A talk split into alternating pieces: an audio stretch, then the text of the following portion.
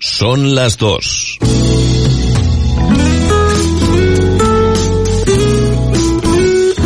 Radio Las Palmas FM. Dulce María Facundo. Saludos, ¿qué tal? Desde Radio Las Palmas, 97.3, 104.4 y 105.8 FM. Saludos de quien les habla, Dulce María Facundo. Vamos a rescatar una entrevista que realizamos en el Banco de Alimentos y que de repente llegó Nico a por el cacho de turrón y le decíamos Papá Noel, Papá Noel. Vamos a escuchar esto. Y nosotros retomando la palabra de nuevo desde dicha sede, señor Yorca, eh, eh, usted mismo que estamos aquí en el directo y dijo que ha llegado Papá Noel, que se ha adelantado. Contemos por qué, Pedro, contemos por qué. Afortunadamente somos amigos. Nico es muy amigo de, de, mi hermano, el más pequeño y, bueno, fue todo muy fácil. Yo sabíamos nosotros de, de, nuestro Papá Noel, Nico, y que hacía un, una, una acción igual que nosotros de recoger productos navideños para hacerlo llegar a la familia. Y como en su momento dijimos, sumando esfuerzos, llegaríamos a más personas, pues hablamos con Nico y su equipo de colaboradores y nos fusionamos y por eso siempre decimos eh, dulce Navidad, un cacho turrón, un cacho turrón, dulce Navidad. Pues liga perfectamente, sí, ¿eh? La, sí, sí. La, las dos, eh, con el punto ese dulce. Nico, saludo, buenos días. Hola, buenos días. Bueno, eh, es nuestro Papá Noel especial que a lo largo de estos últimos años le hemos visto eh, siempre en un momento fan, en un momento divertido con los niños, con los padres, con la familia. Y en esta ocasión, aunque la pandemia no nos permita esa cercanía, Nico se ha puesto un día y hora para hacer este fanzone. Sí, bueno, mmm, uno de mis colaboradores, Manolo mmm, González. González, se le ocurrió la gran idea. Una gran idea, ¿por qué? Porque no, nos estamos volviendo locos a ver cómo podemos eh, recoger el máximo de, de, productos navideños. Entonces se le ocurrió hablar con el consejero de deporte y se ha montado la primera gran caravana solidaria del deporte Gran Canario. Entonces todos los equipos, todos los federados, por decirlo de alguna manera, van a pedir a su a sus miembros que aporten productos navideños. Entonces se van a ir a la fanzón Allí estaremos nosotros, como siempre, con el Banco de Alimentos, porque cacho de turrón y dulce Navidad del Banco de Alimentos van ligados, y entonces, pues ellos estarán allí con sus voluntarios y, y su camión para recoger los productos. ¿Cómo se hará? Pues irán los, los equipos en un coche y dejan mmm, lo que han recaudado eh, ellos. Entonces, eh, yo estaré allí presencial porque tengo que estar para recogerlo, pero bueno, desgraciadamente no podrá haber la acercamiento. Foto, el acercamiento. Es una penita, porque sobre todo los niños, perdón que estoy súper constipado, los niños la historia de ver a, a, a, no a Papá Noel, al paje de Papá al Noel. Al paje de Papá Noel, claro. Entonces, Lo que pasa es que nosotros te vemos sí, claro, todo y nada más verte Papá Noel, Papá. Sí, claro. sí. Pero ya te digo, a los niños les hace mucha ilusión, pero desgraciadamente este año tenemos, por ejemplo, Herrera Serpa nos hizo unos carteles que nosotros le decimos el machango, que es una, es una foto mía. Además me hicieron caso, lo hizo José Víctor. Digo, ah, José Víctor González sabe Sí, sí. Digo, no, pero que sea más grande. Porque chiquitito como yo no hago la foto. Y cuando yo vi la foto me quedé privado. Para una vez en mi vida me veo... Te veo lo grande. ¿no? Y nada, se recogerá en todas las ópticas de Herrera Serpa. Así que tiene repartidas por toda Gran Canaria, claro. En Estudio Cuatro Peluqueros en Tafira Baja, frente al SPAR. Y en Dulcerías Parrilla. En la de toda la, de vida. Toda la vida. General Bravo. La dulcería más... Al lado de la Plaza San Bernardo, Exactamente. Vamos. Y después la que tienen también allá por Mesa y López, cerca de Mesa y López. Cerca, sí, sí. Entonces, pues son los puntos de recogida ¿Perdón? Hay 16 años que lleva este hombre ya, Nico, con esta campaña y, y claro, las culpables son las nietas, Julia y Lola. Julia y Lola que vinieron, vinieron a pedir con cuatro años, vinieron a pedirme, linda. a pedirme comida, o sea, comida no perecedera, y a mí se me ocurrió, digo, bueno, y el, el tema de, de, de los niños necesitados no comen turrones. Llamé Y por ahí empezó todo. al padrino de esta campaña, que se llama Pedro, no Pedro Yorca, el hermano, que precisamente por el hermano conectamos con, con Pedro, Vicente Yorca, y me dijo, para adelante. Me abrió las puertas de, con Patricio Viñayo del estadio, y así empezó todo, y ha ido creciendo tanto, que hace tres años, como Pedro ya había dos años que estaba contactando conmigo, mis colaboradores y yo dijimos, ya no podemos, porque es que era, era una cosa que nos desbordaba. Ellos sí, porque tienen una infraestructura y yo pues nada, vamos a, a unirnos a, como digo yo, al monstruo de la solidaridad, porque Claro. es una cosa enorme. Y bueno, gracias a Dios ha, ha dado un resultado extraordinario. Resultado que se pone fecha para el próximo día 19, la Fanzone, como bien hemos Sí. dicho, en el estadio de Gran Canaria, Sí, en la- en Siete Palmas. Exactamente. El estadio de Gran Canaria. Delante del estadio hay una, una zona habilitada que, bueno, es aparta- aparcamientos y, y, sirve razón, para todo. cuando hay partido. Cuando hay partido ahí nos, nos colocamos, pero claro, como este año, no presencialmente no podemos estar en ningún sitio porque claro, ya la verdad que estamos bastante tristes, pero muy Pero no se va a dejar de hacer No, no, que con va, esta va, ilusión y esa va. maquinaria que se ha puesto en marcha de cadena, porque va a ser una, una cadena, Una cadena, que, que todos exactamente. vayan directamente allí el próximo día 19 para Sí. que luego revierta en el, en el banco de alimentos, Nico. Claro, no, no, ellos van a, a- a- Vamos a ver, nosotros pusimos toda nuestra energía en manos de ellos porque sabemos que son muy solidarios y sobre todo muy equitativos. Porque a mí lo que me daba miedo es que esta campaña que dura tantos años fuera a caer en manos de, de sabe Dios. Ay, perderla Entonces, no, no, porque que creo va. que es una tradición que, que se necesita y se espera. No, evidentemente yo creo que hemos hecho el mejor matrimonio que se puede hacer, lo hemos hecho nosotros. Oye, pues, pues genial porque me decías también que Global colaborará con ustedes Sí, sí. para el transporte y mover, que ya con Global ha colaborado también con el Banco de Alimentos en esta época de, de pandemia y además que pueden acercarse y, y dejar eh, pues cualquiera de los alimentos avanzando siempre en esa solidaridad y en las diferentes estaciones que hasta la central que está en la paterna, hasta allí se va a recoger comida el próximo día 16 también para unirlo todo, eh, que estamos en contacto con José Cordero del Grupo Global y, y parte también de todos esos colaboradores. Nico, tú no pierdas esa ilusión. No, evidentemente mm, eh, hay veces que tiene bajona, claro. Hombre, Sobre todo este a año, todos, Nico. este año no sabíamos cómo afrontar esto, pero bueno, se ha canalizado bien y nosotros estamos muy, muy contentos de, de, de cómo está caminando el tema. Y aún estando la pandemia se le ha dado la vuelta y mira de qué manera el próximo día 19 colaborar ahí en el Estadio de Gran Canaria en Siete Palmas.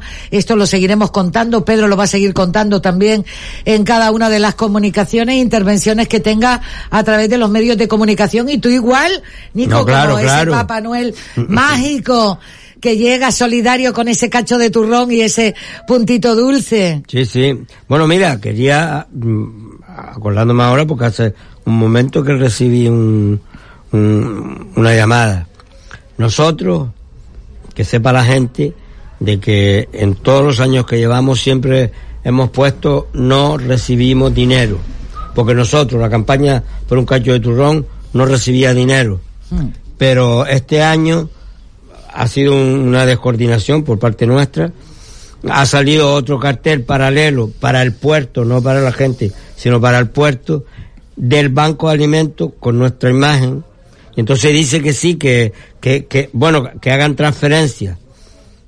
Eso lo apoyamos, porque el Banco de Alimentos mm, coge alimentos que le llevan pero también ellos básicamente se mantienen de eso, de las subvenciones, De subvenciones, de, de dinero de aportaciones, físico. claro. Nosotros, nosotros siempre dijimos que no cogíamos dinero porque si tú me traes 5 euros, ¿cómo te justifico yo? ¿Cómo justifico yo eso? Ellos sí, porque además ellos tienen... Con ingreso, eh, ¿no? Y con- tienen, que- tienen un sello oficial. Nosotros no, nosotros somos un grupo de amigos que nos unimos y recogimos... hemos estado recogiendo turrones, y turrones. hasta que nos unimos a ellos. Ahora con ellos, que sepa la gente que es que ha sido un fallo nuestro, que no, que no, no lo coordinamos porque eh, si en un cartel pone no recogemos dinero, en el otro, en el otro pone transferencia, pues, y, no, y caímos en Y además días. va al banco de alimentos. Claro, es que no, esa es la historia, por eso yo estoy muy tranquilo. Eso da tranquilidad y transparencia, señor Yorca. No, no, ¿Eh, claro, Pedro? y tanto. Por supuesto, por supuesto. Con lo cual, eh, por esa parte pueden estar tranquilos, eh, que el cacho de turrón, el turrón, lo dulce, se sigue recogiendo, Nico. Además, animamos a la gente porque este año es tan particular que si hay una cuenta de... mm, está puesto allí donde se puede hacer la transferencia, pues quien no pueda llevar el turrón, que haga una transferencia al Banco de Puede Alimentos. hacer una transferencia Al perfecta- Banco de Alimentos. Al banco de alimentos. Porque ellos, ellos sí pueden manejar dinero. Pueden hacer un visum rápido Sí, claro, a un claro. código de envíos que es el 00213 y lo hace rápidamente con esa solidaridad, un visum al código de envíos 00213. Yo Sí, Perdona, yo por ejemplo, eh, un punto de recogida muy bueno es la universidad. Yo estoy en la universidad para mayores. Entonces, ahí se recogía una barbaridad. Entonces, Pues este año también, Yo, si no, yo animo a toda esa gente de la universidad que como no pueden ir a llevar, porque me están llamando, es que precisamente me han llamado también esta mañana. ¿Y dónde llevamos los turrones? No, mira, hay ese, ese, ese, esa cuenta corriente, hagan la transferencia ahí. Porque, ¿Y los turrones el día 19 o al Banco de Alimentos? no, claro, claro. En nombre de ustedes, claro, Nico. Pedro, eh, eh, eh, Pedro, fíjate, comenzábamos esta mañana 8 y 5, 8 y 9, y se ha ido la hora y media volando, ¿eh? ¿Cómo no lo sé?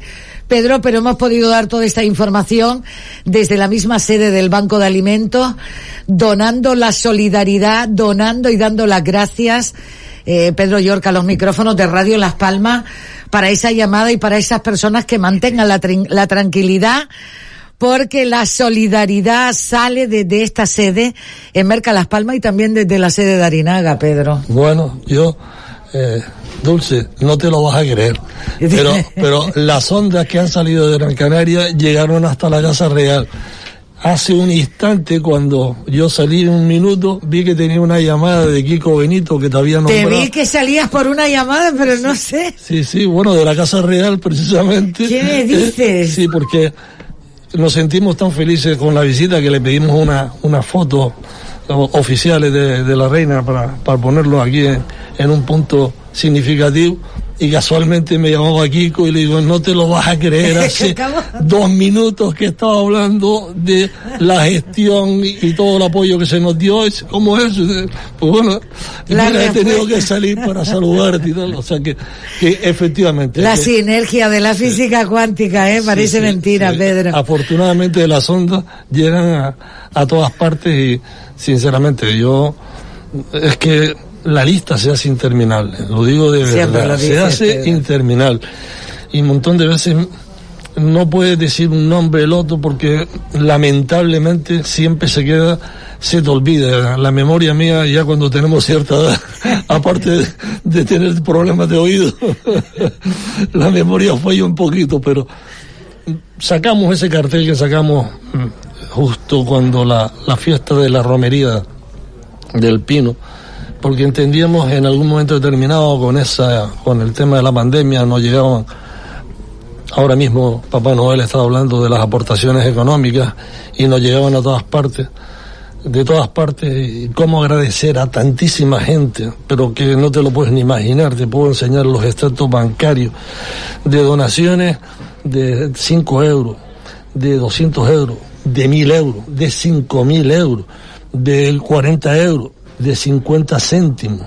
todo, todo, Todo ha ido suma. sumando y para mí, lo he dicho muchas lo he repetido últimamente, lo de los 50 euros para mí fue, los 50 céntimos para mí fue una llamada de atención de que la solidaridad llega hasta la persona que no tiene prácticamente nada y ha sido capaz de desprenderse de ese pequeño cantidad, pero estaba ahí, ha querido ser solidario y muchas veces es lo más importante, el querer ser solidario.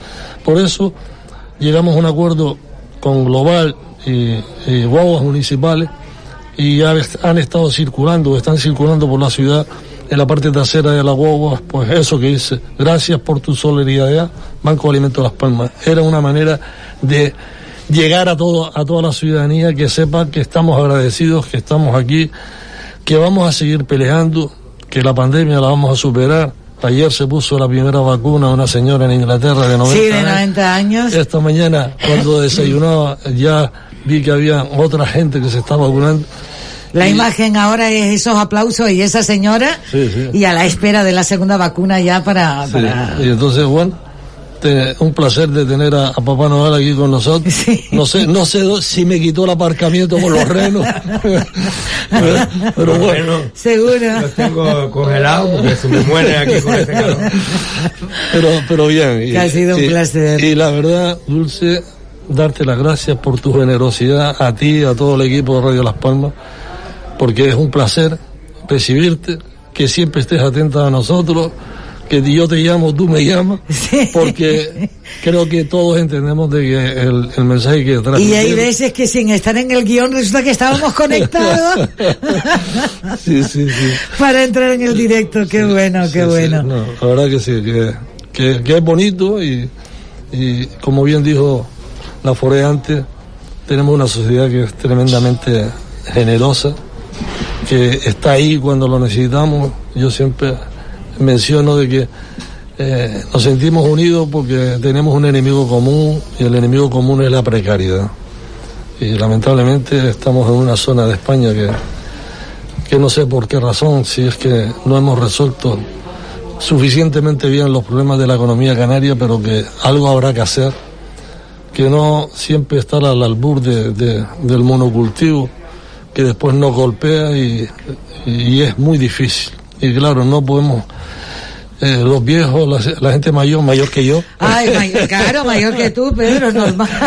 hablan de, de, de poner los huevos en distintas cestas, pues creo que aquí tenemos que empezar a hacer cestas distintas, pero bueno, que en este caso también es verdad que cuando ha habido dinero, y, el ejemplo lo tenemos con Sagulpa, pues ha invertido la compra de los polvorones, no de forma indiscriminada, sino ha querido ir a un punto que, que ha sufrido desde los incendios hasta la pandemia, que estamos hablando de Tejeda, ir a Dulce Roque Nublo y, comprar ahí. Y lo mismo hacemos nosotros con, con el tema de los de la compra, cuando tenemos que hacer, realizar compras, como te decía antes, de, de productos frescos, de papas, zanahoria, siempre intentamos que sean productores canarios, porque es una manera también de- Claro. de ayudar a la economía. Kilómetro cero y demás. Oye, la que está también agradecida soy yo. Gracias Juan Ramón Pablos, a todo el equipo que tienes aquí. Me pasaría igual saludar a, a cada uno de ellos, pero les doy las gracias.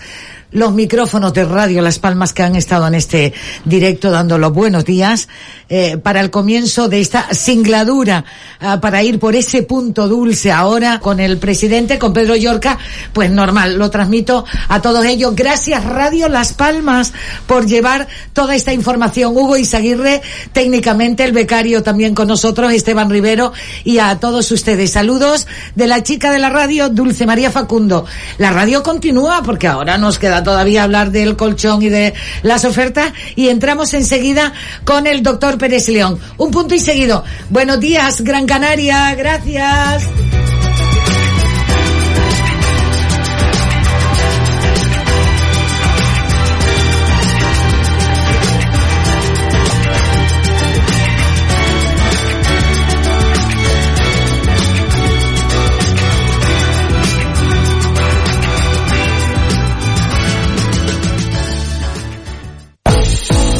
Dulce María Facundo.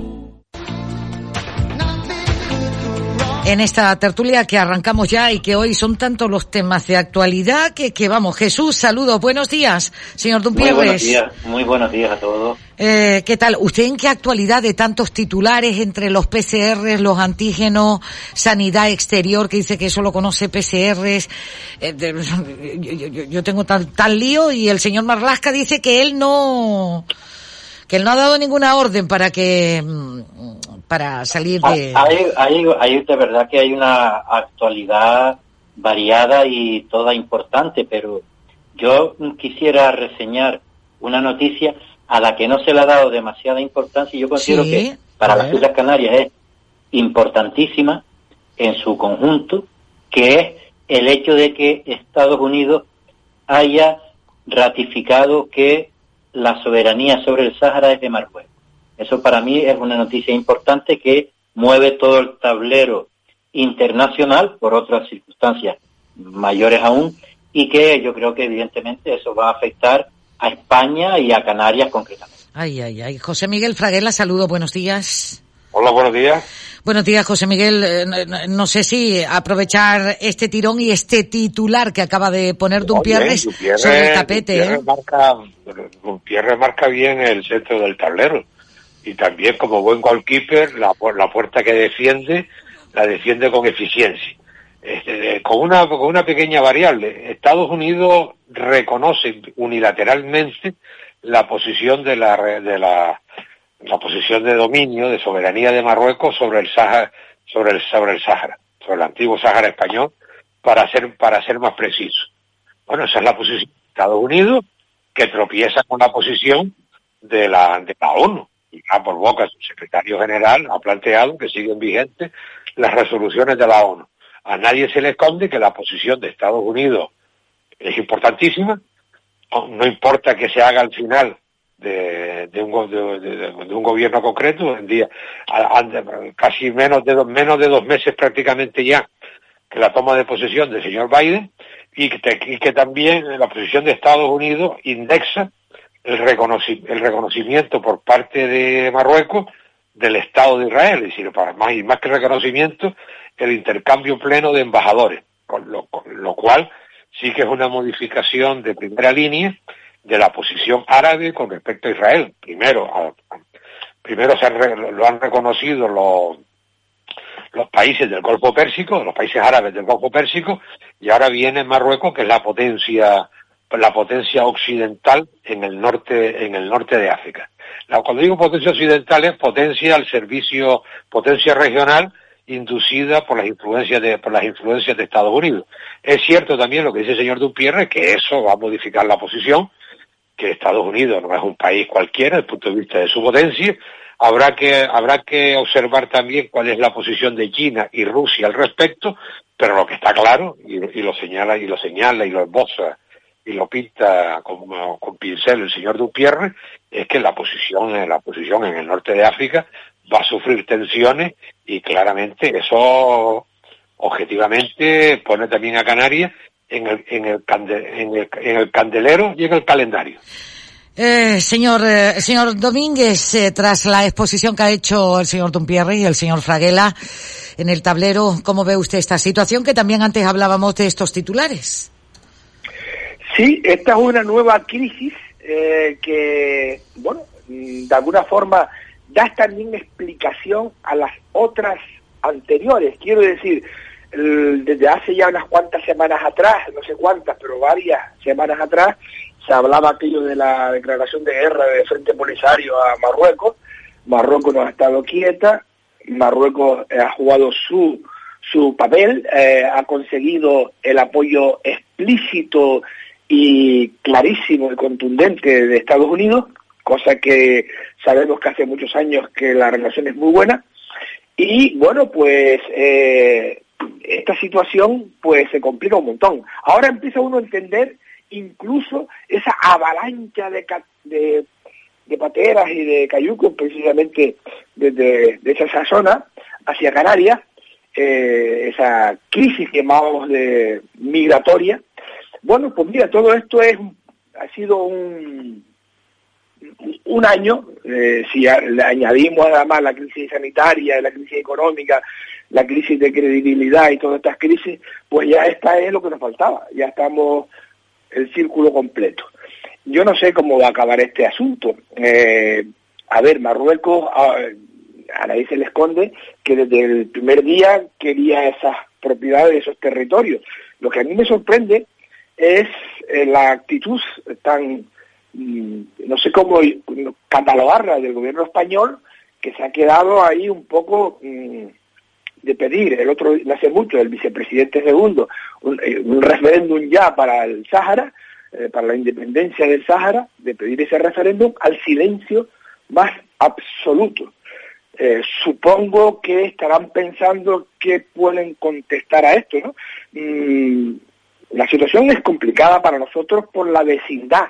Estamos aquí al lado, ¿verdad? Y la situación, eh, pues, en fin, yo creo que lamentablemente los saharauis tampoco tienen mucha fortaleza, tampoco tienen muchos aliados, el apoyo de España pues se ha quedado reducido al papel y, no sé, no sé en qué va a acabar todo esto. Sinceramente este año 2020 está resultando ser un año en lo informativo y en, el movimiento del tablero político muy relevante.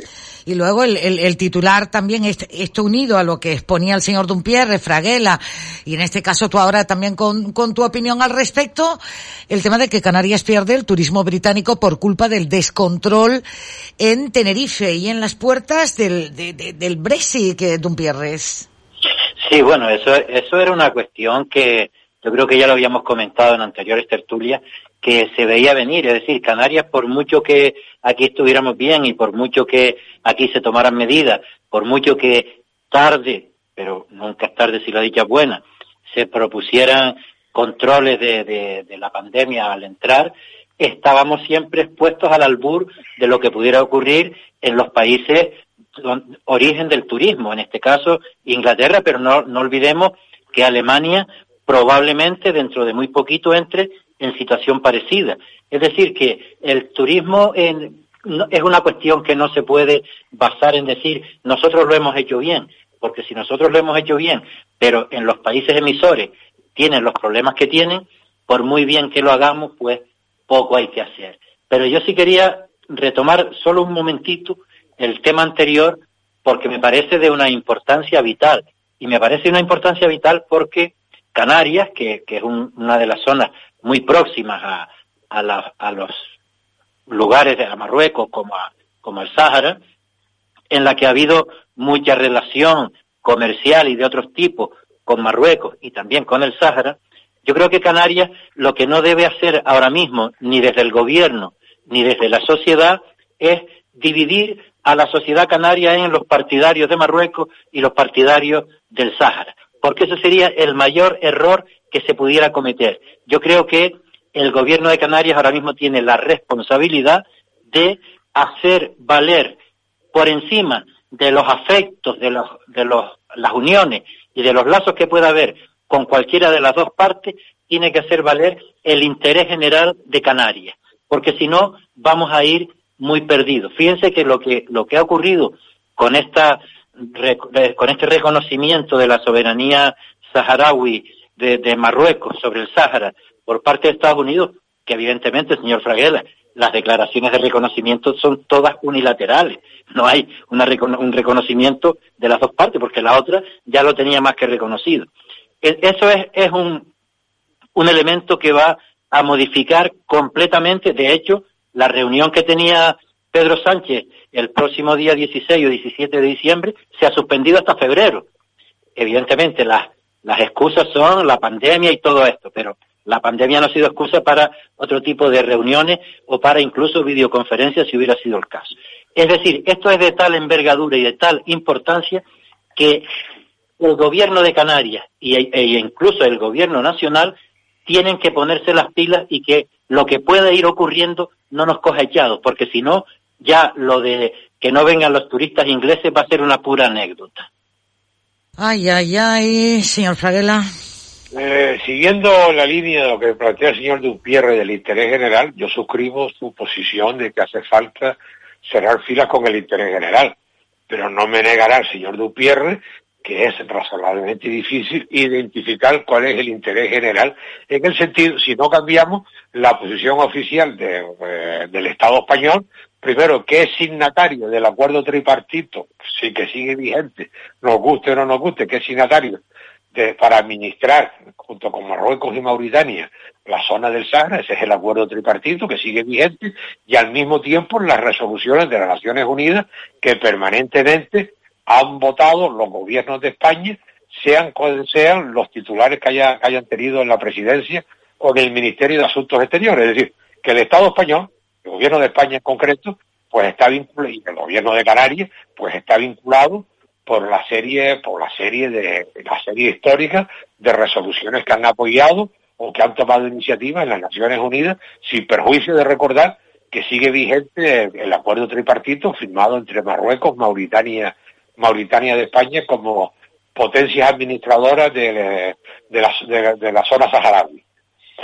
Y claro, cambiar esa posición es muy difícil hacerlo con el, con el conjunto de la sociedad. Y encima el señor Dupierre, que conoce la situación, pues sabe perfectamente que una parte, que al menos una, que al, margen de la identidad o no identidad general que pueda tener la parte socialista del gobierno de Canarias en relación con el Sahara, está claro que el segundo partido del gobierno, el que asume el que asume la vicepresidencia, es conocido porque en su seno pues tiene auténticos partidarios y representantes de la posición del Sáhara en Canarias y de la posición del Sáhara en el conjunto del Estado español. Bueno, y, si ese no es el interés general, y si ese no es el interés general, identificar y unificar una posición distinta a un presunto nuevo interés general, como mínimo llevará mucho tiempo y mientras tanto las resoluciones de los partidos que están vigentes pues le permiten a cualquiera de sus militantes ser obediente a esas resoluciones. Con lo cual el gobierno de Canarias mm, no puede cambiar la posición de un momento para otro, lo que sí puede, evidentemente, es preocuparse, igual que tiene que preocuparse el gobierno de España, porque esto lo que implica es un calentón, un calentón geopolítico en la zona. Arcadio Domínguez. Yo no sé si es un calentón, eh, esa palabra de entrada no me gusta, esta decisión que se toma es muy, muy fuerte, muy potente, tiene consecuencias, seguramente que sí, tiene ya incluso hasta, bueno, yo no, no sé cuánto van a tardar en abrir esa embajada de Estados Unidos en Dakla, ¿no? El Dakla, que es el, el puente eh, de la migración a Canarias. Es un tema tremendamente complicado y estoy muy de acuerdo con el pedido del señor Dumpierre de no adelantarnos, que tenemos que tener una posición exquisita, y estoy totalmente de acuerdo con esto, eh, pero nos guste o no nos guste, como decía ahora el señor Zaguela, la situación es grave, no es un calentón, no, es algo improvisado. Yo creo que, que efectivamente la, digamos que la posición que toma ahora mismo rápidamente a petición de Marruecos los Estados Unidos, eh, que yo sepa, mm, bueno, son unas relaciones muy antiguas, de muchos años atrás y del papel eh, crucial que siempre se le ha dado a Marruecos en este, digamos, vamos a llamarlo, en esta política internacional entre los árabes y, Europa, Europa y América, ¿no? Es una situación tremenda y, eh, y bueno, pues a mí por lo menos me parece que tiene empieza a explicarse mm, pues toda esa situación de masiva llegada de, cayucos y pateras a Canarias en este verano que algunos decían, bueno, esto es porque el mar está echado, el, mar es bueno, es a buen tiempo, y todo ese tipo de cosas, ¿no? Eh, la cantidad de marroquíes que han llegado en los últimos tiempos a Gran Canaria, pues es muy notable, y además las colas allí en la consulado de Marruecos, en la Plaza de la Feria, ahí para, para regularizar sus papeles, para irse a la península, pues están a la vista de todos, ¿no? Esto no es un tema, no es un calentón de última hora, no es un tema casual, no es una cosa tan ligera, es una cosa muy complicada, insisto, por la proximidad de Canarias en este tema. Y con respecto a lo que decía ahora Dulce María de los ingleses, del eh, bueno, de la recomendación de que no se viaje a Canarias. A Canarias. sí, se venía venir de alguna manera, ¿no? A mí, de todas formas, de todo esto, lo que pasa es que esto ya es tarde. Canarias es un destino. La gente a veces le cuesta entenderlo, pero Canarias no es, visto desde fuera y en cuanto más distante estás, no es siete islas allí en medio del Atlántico. No, no. Es un destino y el como destino, pues Canarias, lo que pasa en Tenerife, lo que pasa en Gran Canaria, lo que pasa en, el Hierro o en La Gomera, pues todo eso, en Lanzarote, por todo eso, digamos que forma parte del destino Canarias. Hoy decía, hoy hemos leído que el presidente del Cabildo de Tenerife ha pedido que se considere a cada isla por separado, mm, a buenas horas. En fin, eh, yo creo que esta situación es penosa, pero como también decía Viendo un Pierre, al final, en relación, fíjate cómo, cómo vienen las noticias en estos días, ¿no? Eh, especialmente hoy y ayer, eh, tal y como vienen las cosas, la, ya eso es lo de menos, que quizás eso tiene poca importancia. Eh, luego después nos, nos cuentan que el Banco Central Europeo, pues bueno, un chorro de millones allí, ha puesto más dinero todavía y que, bueno, poco más o menos Mm, financiación barata hasta 2022 y, a ver quién pone más. Eh, porque todo el mundo sabe, y lo estamos diciendo hace tiempo, aunque algunos no querían verlo, que la situación es gravísima y que el tema de la pandemia, que es una crisis, si quieren ustedes, sanitaria, pero conjuntamente eh, viene pegada a la crisis económica. y a todo esto, bueno, pues un gobierno que salía un día a decir que todo está estupendamente bien, hemos salido más fuertes, somos los más mejores. A de repente el silencio más absoluto, a un ministro que dice, bueno, pues mm, nosotros no, no vamos a derivar ningún mm, migrante a la península porque esto no se puede consentir y al mismo tiempo, pues, mm, dando instrucciones para que para que, en fin, a la gente fuera del muelle de Arguineguín. Todo esto ha sido un despropósito que catalogarlo, no puedo seguir hablando, de surrealista, me parece hasta poco en lo que está ocurriendo en estos instantes. Y a mí me sorprendería muchísimo que la actitud mentirosa y además eh, eh, engañosa del ministro del Interior no tuviera ningún valor político. Eh, a mí me parece que esto no se puede consentir porque a partir de aquí, pues ya cualquiera que haga de su capa un sayo.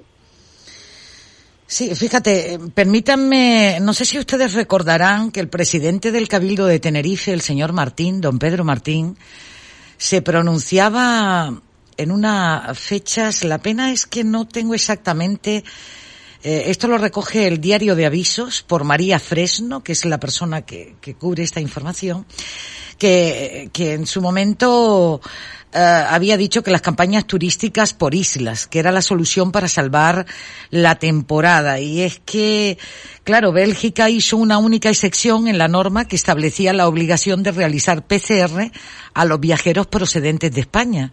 Y fue para la isla de Tenerife por sus buenas cifras en ese momento. Y en ese momento tenía buenas cifras, Gran Canaria, estaba muy tocada por la pandemia en ese momento y él dijo que lo mejor era salvar la temporada por islas. Por eso cuando te acabo de escuchar ahora que, eh, que decías también este tema, Arcadio, eh, si lo ha repetido ahora, ha sido, ha sido para salvarse de lo que dijo en otro momento, ¿eh? Claro, pero, claro, aquí hay poca memoria. Efectivamente, él incluso hasta sacó. señor Martín dijo, sí, sí, sí.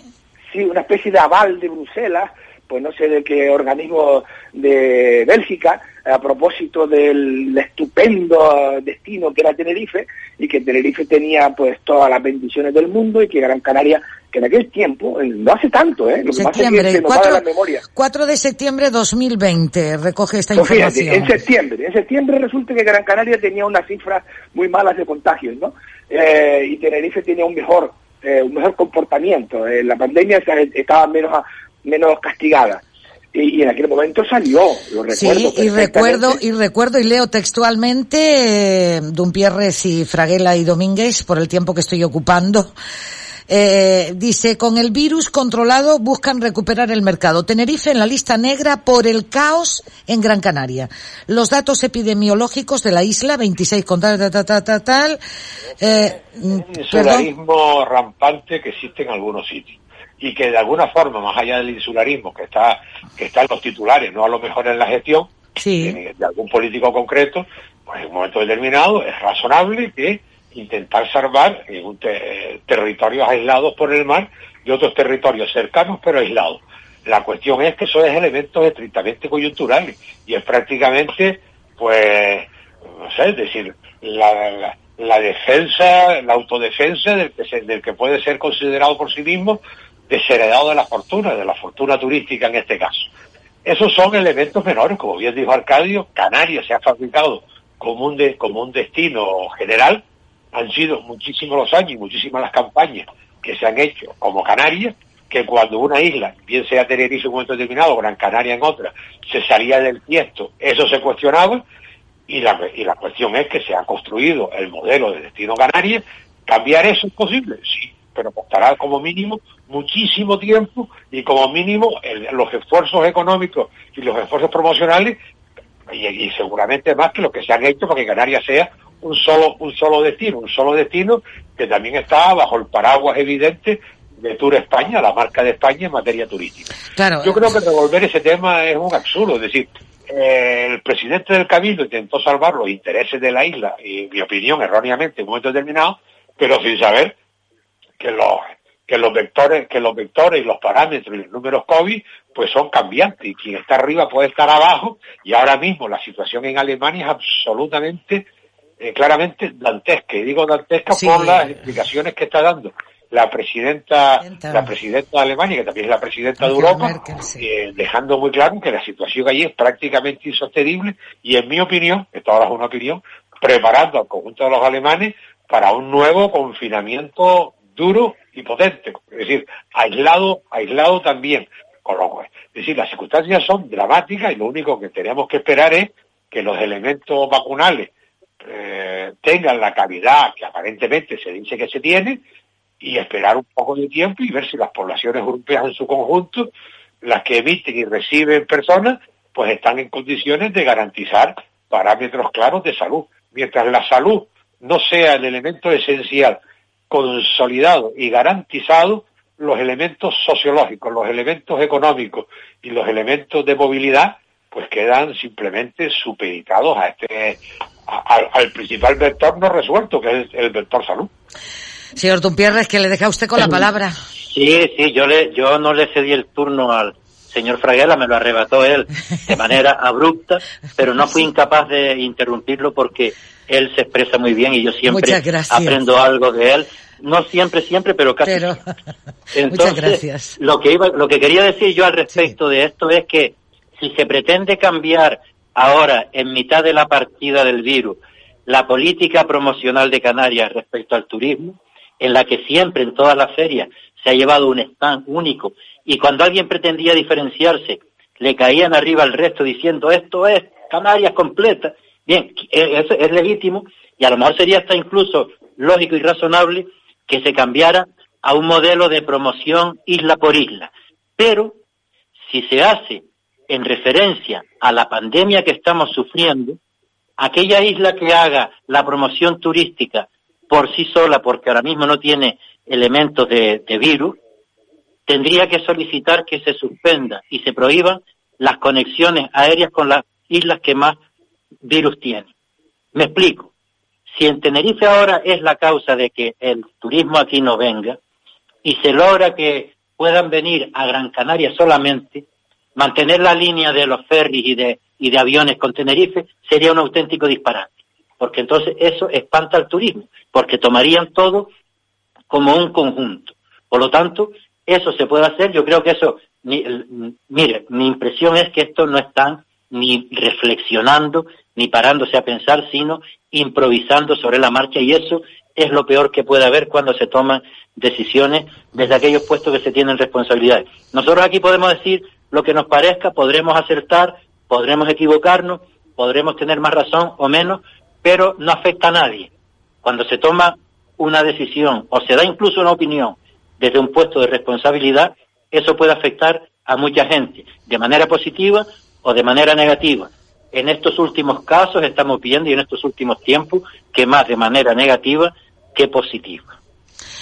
Eh, miren, hablando de todo esto y de lo, y, me gustaría volver otra vez al sector económico, turístico y de TEX. Madrid autoriza nuevos TECs para entrar en el país, pero deja fuera el de antígenos. Mar Faraco es la presidenta de la Asociación Española de Sanidad Exterior y señala que de momento siguen con PCR. Escuchemos pues. El problema, pues como siempre, es un poco el, eh, las competencias que bueno, se quedan un poco mezcladas, liadas y realmente la sanidad exterior es competencia del Estado. Nosotros tenemos instrucciones del Ministerio de Sanidad directas y son para toda España, me da igual Canarias que Murcia que Cataluña. Y nuestra instrucción es entra con PCR y nada más. Eh, señores, eh, Fraguela, por ejemplo. Sí, vamos a ver, es decir, eh, también ayer, por cierto, o sea, el gobierno de España, el Ministerio de Sanidad aprobó el otro sistema de, los de, los, de los TMA, pero al margen de las siglas y tal, la cuestión es quién tiene la competencia. Y claro, la competencia en sanidad exterior, es decir, la, competencia en frontera es del gobierno de España y no está transferida ni siquiera en el famoso decreto de sanitario que transfiere las a las autoridades territoriales la competencia, deja fuera la sanidad exterior. Y la cuestión es, ¿quién manda en los funcionarios de sanidad exterior? La respuesta fácil, el gobierno, el gobierno de España, el ministerio, el ministerio de Sanidad. Pero la cuestión de fondo es que estamos hablando de algo que está muy determinado en la opinión pública. Aquí no se trata de saber si el PCR o el TMA o, los antígenos son mejores o peores. Aquí el problema no es ese. El problema es lo que cuestan las determinadas pruebas y cómo están subiendo y cómo están subiendo en el mercado en el mercado libre de precios. Eh, por ejemplo, en Canarias un test PCR costaba hace tres meses 60 euros. Hoy está en en cualquier sitio.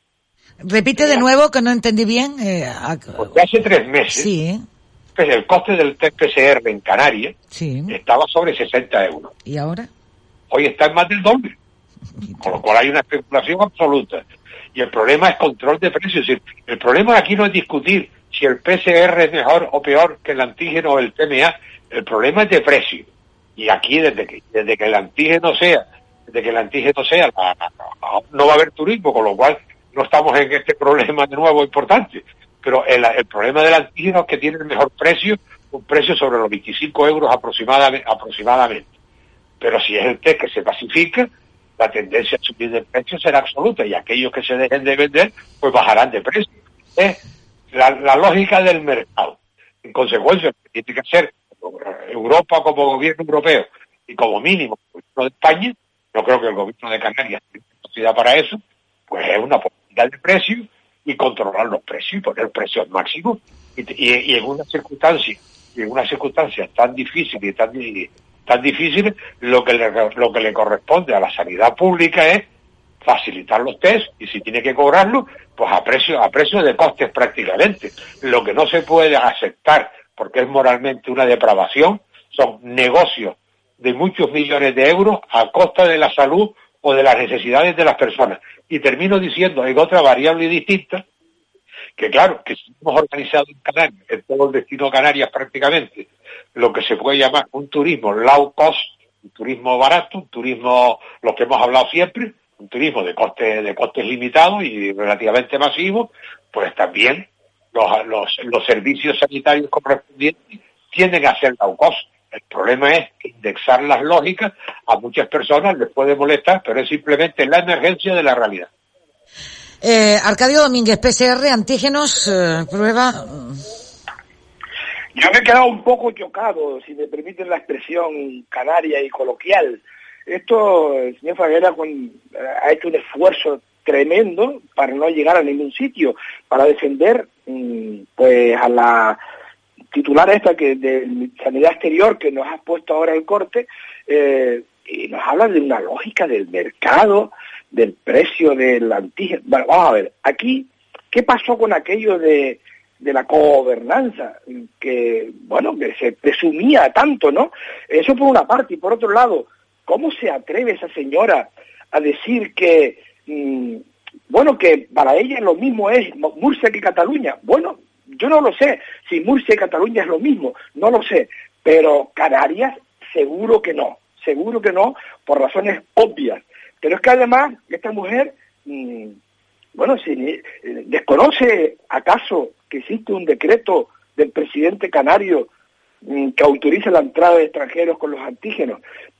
Por otra parte, ¿qué es esto? Aquí viene esto a meter aquí ahora que siento un aparato más caro. No, no, no, es que son dos pruebas o dos test bien distintas. El PCR, aparte de los precios, el PCR pues mm, se tarda mucho tiempo o más tiempo en conseguir un resultado.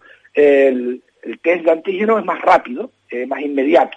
Incluso, bueno, habrá algún experto sanitario que yo no lo soy, no tengo ni, ni idea, pero es lo que he leído, donde dicen que ese test no vale para nada. No lo sé, o que solamente vale cinco minutos, tampoco lo sé. Pero lo que no se puede hacer, que es muy feo, es que desde un departamento del gobierno de España desautorice al presidente de Canario y, se quedan tan tranquilos, aquí no pasa nada. Yo estoy pensando que si se atrevería a desautorizar, qué sé yo, al presidente de la de, de, de la autonomía vasca o de la autonomía catalana, por ejemplo. Ahí lo dejo. Bien, el señor Dumpierres.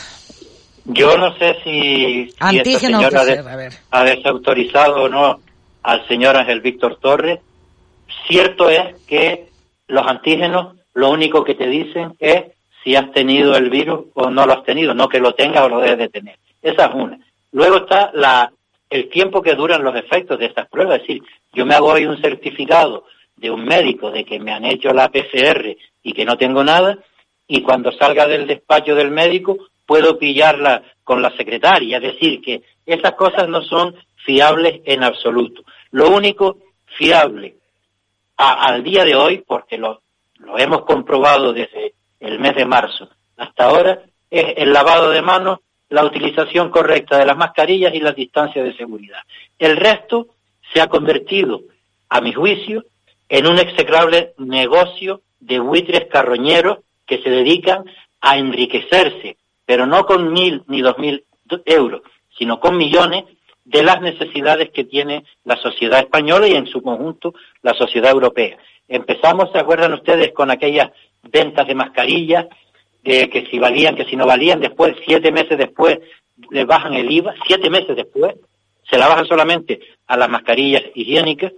Eh, empezamos después viendo y leyendo y, en los medios de comunicación y escuchando que había mascarillas falsificadas, fíjense ustedes, mascarillas falsificadas que no servían para nada, pero que se vendían como rosquillas. Es decir, hay mucha gente, unos cuantos, que han hecho de esta pandemia un auténtico negocio. Y yo eso sí que desde luego que lo condeno rotundamente.